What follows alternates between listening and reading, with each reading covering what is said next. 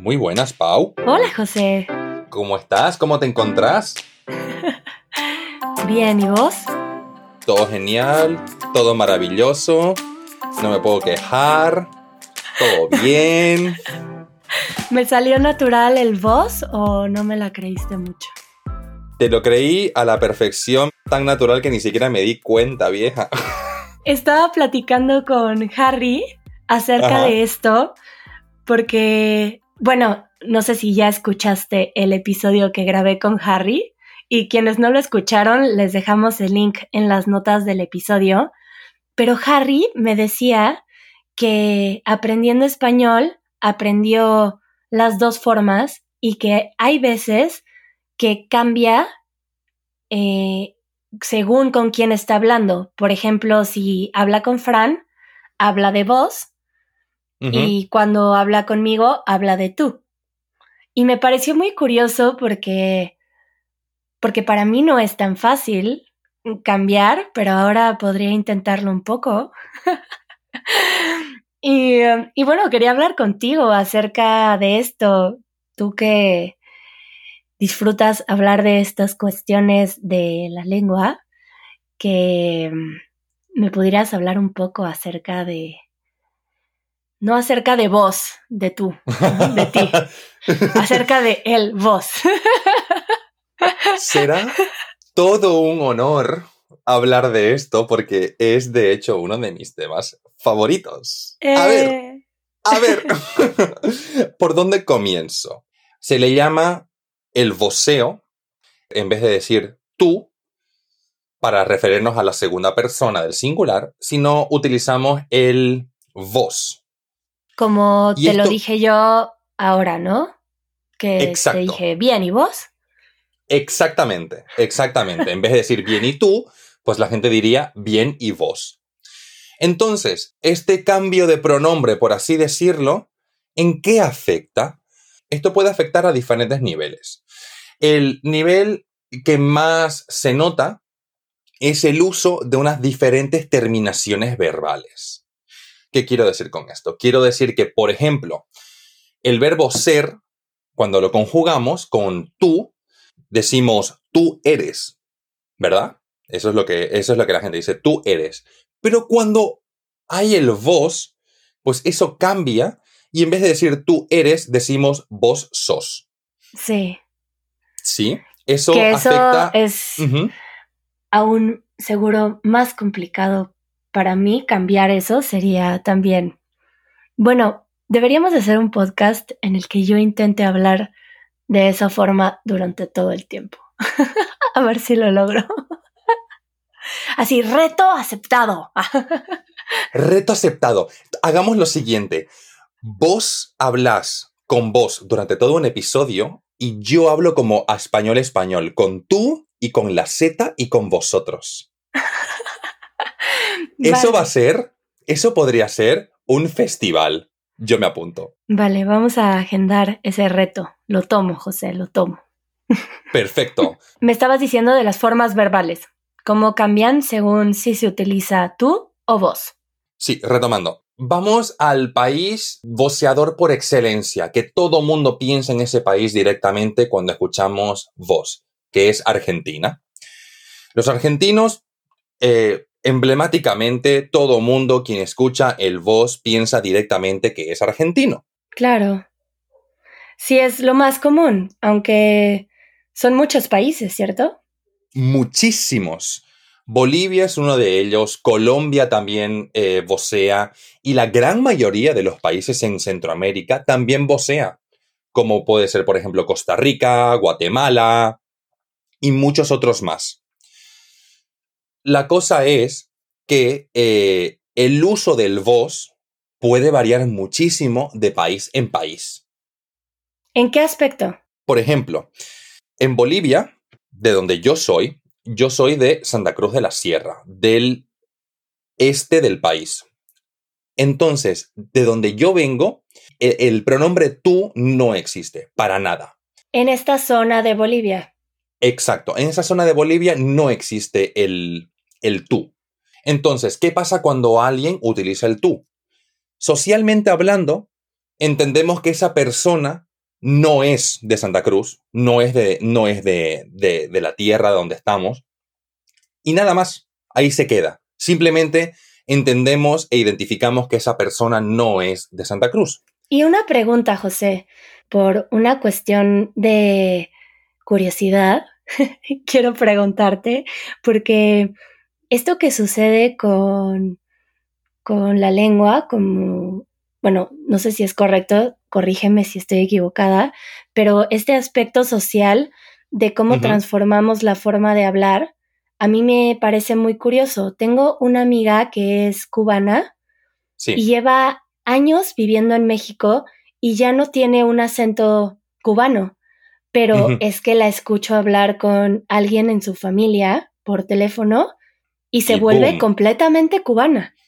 Sí, sí, sí, sí, sí. Entonces te preguntaba si tú, por ejemplo, aunque a veces puede ser que digas tú en otro lugar, cuando vas a, a tu ciudad, inmediatamente transformas a vos y no te sale ni un tú. Pues mira, en mi caso en particular, me gusta considerarme una persona muy fiel a mis raíces. Y con esto quiero decir que, a pesar de, a pesar de estar viviendo en España y llevar viviendo aquí por 13 años, a día de hoy no pronuncio ni la Z, no digo vosotros y para nada digo tú, para nada. De hecho, es algo... Claro, sí, ¿eh? yo no te he escuchado decir tú, nunca. Nunca, nunca, nunca, nunca, nunca, nunca. Porque, digo yo, eh, la lengua no solamente tiene una función comunicativa, sino también identitaria. Cuando uno abre la boca y comienza a hablar, uno está diciendo de dónde es, eh, el tipo de crianza que ha tenido, ah, la región, etcétera, etcétera. Entonces, yo cuando hablo, pues me gusta demostrar, pues, que hablo español, pero no soy de España. A mí me parece muy curioso esa forma de pensamiento, porque yo estoy de acuerdo contigo que, que la forma en la que hablamos dice mucho de nosotros. Sí. Pero justamente es algo que a mí me gusta que suceda naturalmente y que no sea algo que intencionalmente estoy eh, decidiendo tomar como identidad, sino que, por ejemplo, en tu caso, si tú vienes de Bolivia, vives en España, me parecería también interesante escuchar una mezcla de acentos o de formas que me hacen saber que tú tienes una relación cultural con Bolivia, con España, etcétera. Sí, Entonces sí, me gusta como, como las formas siguen vivas y en constante cambio según con quién convivimos, en dónde vivimos em, y muchos aspectos de nuestra vida que se reflejan en nuestra forma de hablar. Absolutamente, absolutamente. O sea, yo puede que no te pronuncie la Z y puede que no te diga vosotros y tal, pero hablo con muchísima jerga española. Muchísima. y ahí Entonces, exacto, ahí es cuando muestro lo que vos decís, mi relación cultural con España y al mismo tiempo mi relación cultural con Bolivia. ¿Sabes? Es ahí cuando uno muestra ambas partes. Ya, ok. Ya entendí. Sí, sí. Tú decides en dónde metes tu relación con España en otros aspectos. Exacto, exacto, exacto. O sea, no, a lo largo de mis 13 años viviendo aquí en España, nunca me ha hecho falta el cambiar el vos por el tú, porque a día de hoy la gente me entiende. Entonces, digo, es español, es una forma más de hablar español, eh, y si es el mismo idioma, nos entendemos entre todos. Entonces, no le veo la necesidad de, de cambiar eh, el acento. Porque a día de hoy, si yo digo cebra, creo que la gente va a entender que estoy hablando del animal y no hace falta que diga cebra para que la gente, pues aquí me entienda. Por ejemplo, ¿no? Bueno, sígueme contando, ¿qué otros aspectos de la diferencia puedes observar? ¿De qué otras cosas te gustaría hablar? Como estaba diciendo antes, eh, en, de donde yo soy de Bolivia, no se utiliza el tú. Entonces, cuando alguien utiliza el tú, entendemos que esa persona no es, eh, no es este de Santa Cruz. Eso puede pasar en Bolivia. Pero, por ejemplo, si nos vamos a Costa Rica, eh, en Costa Rica se ve que se utiliza tanto el tú como el vos como el usted. Hmm. El uso de un pronombre o del otro depende mucho de la relación con la persona. El, el vos se utilizará única y exclusivamente eh, cuando hay un trato muy, muy, muy cercano, muy familiar, por lo que tengo entendido. Y para marcar una cierta distancia, eh, cuando uno no conoce a alguien, se utilizará, por ejemplo, el usted. Pero cómo esto varía muchísimo, yo diría que no únicamente por el país o la región, sino también por una cuestión generacional. Por ejemplo, a mí me enseñaron de pequeña que yo le hablara de tú a las personas justamente con las que tengo una relación más de confianza o personas jóvenes y niños y me enseñaron a hablarle de usted a las personas mayores. Sí, a mí también. Sí. Sin embargo, ahora, por ejemplo, no sé si notas o notan ustedes en las entrevistas como hay veces que yo hablo de tú a personas mayores y esto es porque también yo pregunto antes que cómo prefieren que yo me dirija hacia ellos. Eh, y la mayoría de las personas, incluso cuando son personas mayores, me dicen que prefieren que me dirija a ellos de tú, porque sienten una familiaridad y una cercanía que disfrutan. Y el usted lo utilizo, yo diría, de una forma intuitiva. Hay, hay personas que siento que tienen este porte de, de don. Sí, vale, sí, el don y doña de señor, eh, no sé, porque algo refleja en su cultura que yo sé que va a agradecer que yo me dirija a él de usted, porque en su cultura, pues él está acostumbrado que es un signo de respeto. Exacto. Pero entiendo que para personas que están hablando español, esta intuición debe de ser bastante difícil, pero yo quisiera decir que siempre hay espacio para preguntar. Siempre. Siempre. E, en mi caso lo sigo haciendo. Y me parece genial. Yo, a diferencia de vos, no, no pregunto. Si no conozco a la persona, si no conozco a la persona y es una persona claramente mayor que yo, directamente ya me dirijo a esa persona como usted. Y ya esa persona se encargará de decirme. De corregir. Si exacto, si quiere o no que, que le diga de vos.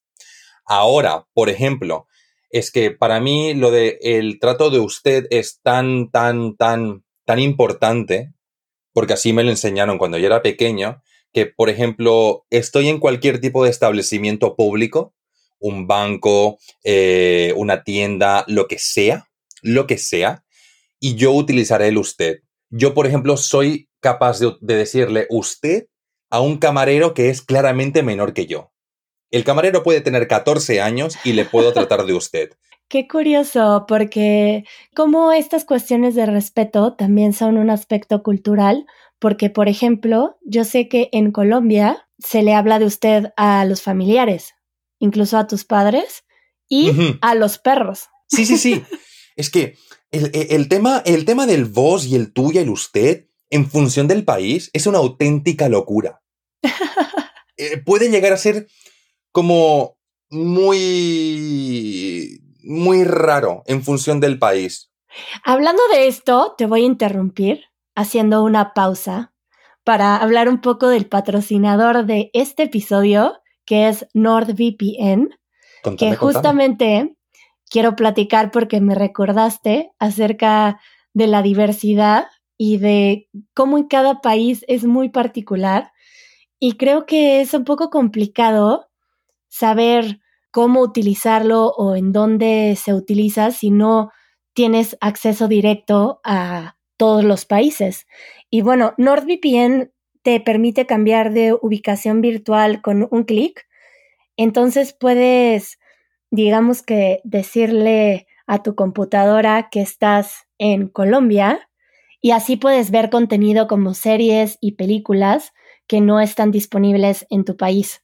Tienes acceso a más de 60 países y es muy fácil, lo puedes descargar en tu teléfono, en tu computadora, en tu televisión y tener hasta seis dispositivos a la vez. Y si quieres probarlo, registrándote a través de nuestro link nordvpn.com diagonal Easy Spanish, puedes obtener un mes gratis en el plan de dos años Además que no tiene riesgo alguno porque tienen una garantía de 30 días en las que si no estás satisfecho se te hará un reembolso total de tu dinero.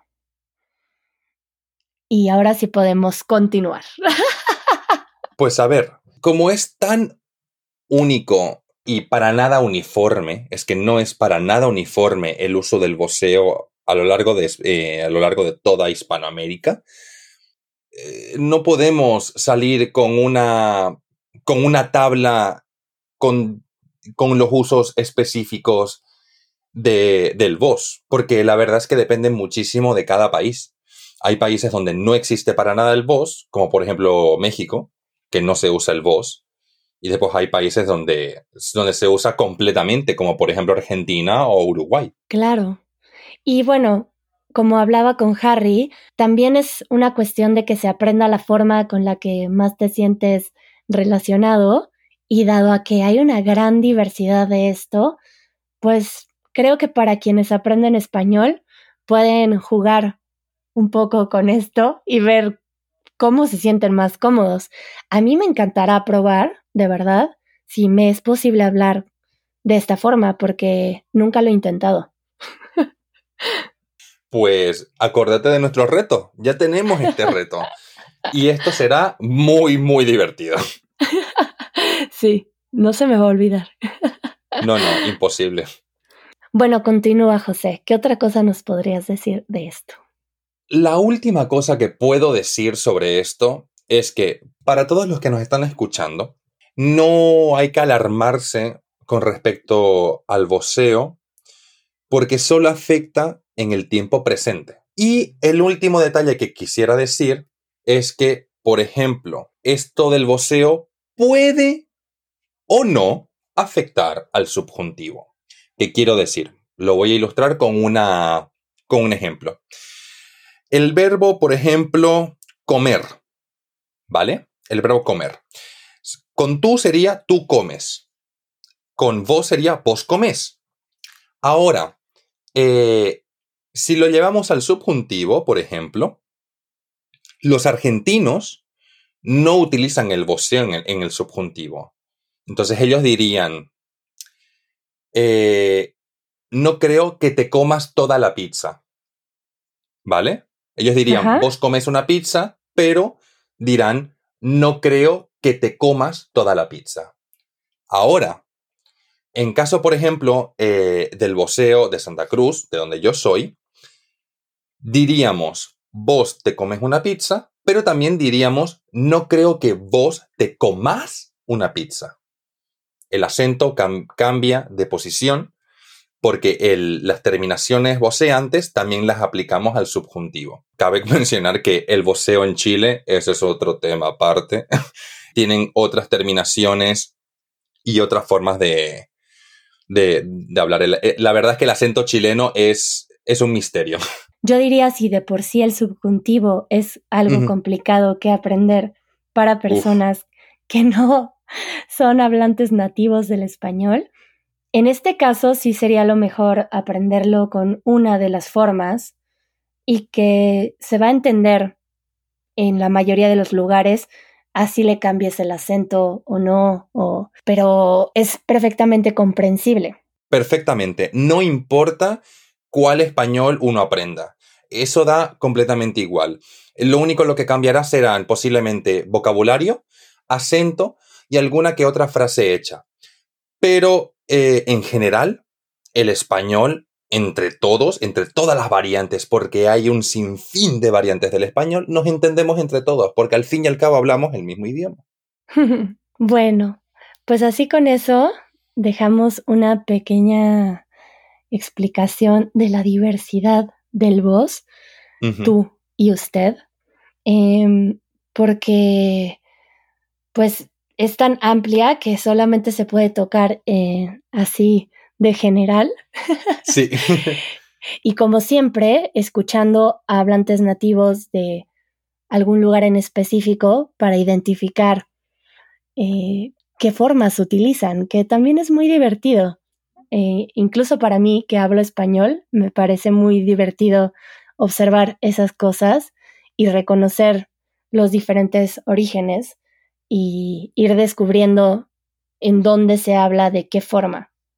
Sí, es bastante, curioso, es bastante curioso y además lo único lo que uno acaba es, eh, acaba apreciando la enorme diversidad que tiene su propia lengua. Lo cual te, no sé, a mí, me pasa que me entran más ganas de descubrir aún más cosas. Y bueno, pues con esto invitándolos a que jueguen con el idioma y que siempre se puede preguntar y que no existe tan fuerte esta cuestión de falta de respeto, sobre todo si reconocen que tú no eres un hablante nativo, así que sin miedo a preguntar. Siempre, sin miedo a preguntar. y bueno, eso fue todo por hoy y nos escuchamos pronto. Nos escuchamos prontísimo. Un saludo, Pau. Adiós, José. Escucha el podcast de Easy Spanish todos los viernes a través de easyspanish.fm o en tu aplicación de podcast favorita. Si formas parte de la comunidad de Easy Spanish, quédate un poco más que aquí empieza el after show del episodio de hoy. Y si no lo eres, puedes revisar nuestras membresías en easy-spanish.org diagonal community. Te dejamos el link en la descripción del podcast. Adiós.